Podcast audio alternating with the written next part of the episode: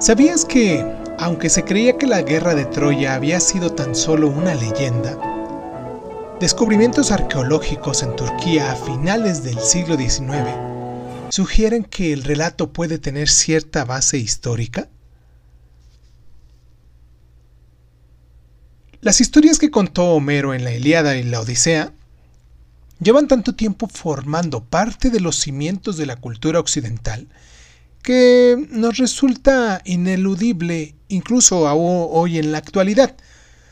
Del caballo de Troya al cíclope, del talón de Aquiles a los cantos de sirenas, estos elementos perduran en nuestra literatura y en nuestro lenguaje diario. Cerca de 3.000 años después de haber sido escritos, estos dos relatos épicos. Imagínense cuánto tiempo.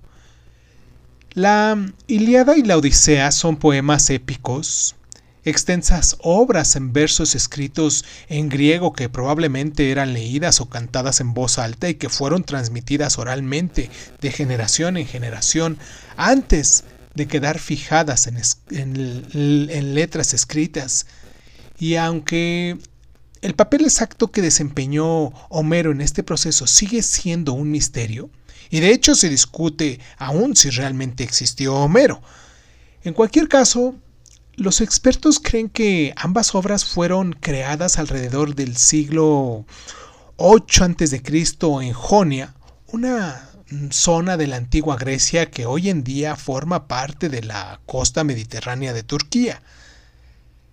La Ilíada nos cuenta las hazañas de Aquiles, Agamenón, Héctor y otro puñado de héroes durante la guerra de Troya y Acaya, en la ciudad de Grecia. Según el mito, el conflicto se desencadenó al secuestrar el príncipe troyano llamado París a Helena de Esparta, la mujer más bella del mundo, o dícese la mujer más bella del mundo, y llevarla a su tierra para convertirla en su esposa. La obra comienza en el noveno año de guerra y mm, se centra en la furia del guerrero Aquiles, explorando su combinación de grandeza y sus puntos tlacos determinantes. Homero mm, mm, lo cuenta empleando estas evocadoras imágenes. Aurora de dedos rosados, mar oscuro como el vino, que han hecho merecidamente famoso este poema.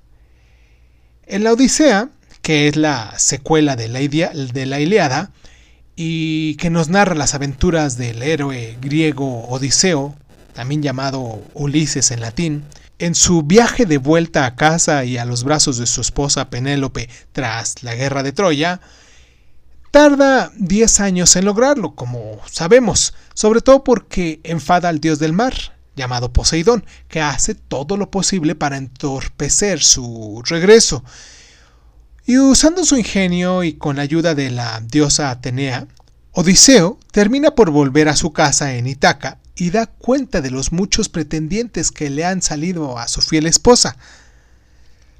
Más allá de las dudas sobre la autoría de Homero, estas dos obras tuvieron una enorme influencia tanto cultural como a nivel práctico en la vida cotidiana de la antigua Grecia, ya que era habitual que se memorizaran de principio a fin.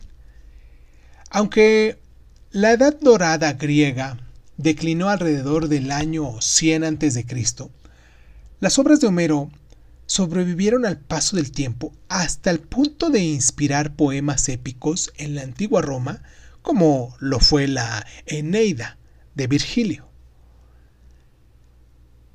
¿Sabías que la famosa frase que describe a Helena de Troya como el rostro que lanzó mil brazos al ataque, no pertenece a la Iliada sino a la obra de Christopher Malone en Doctor Fausto.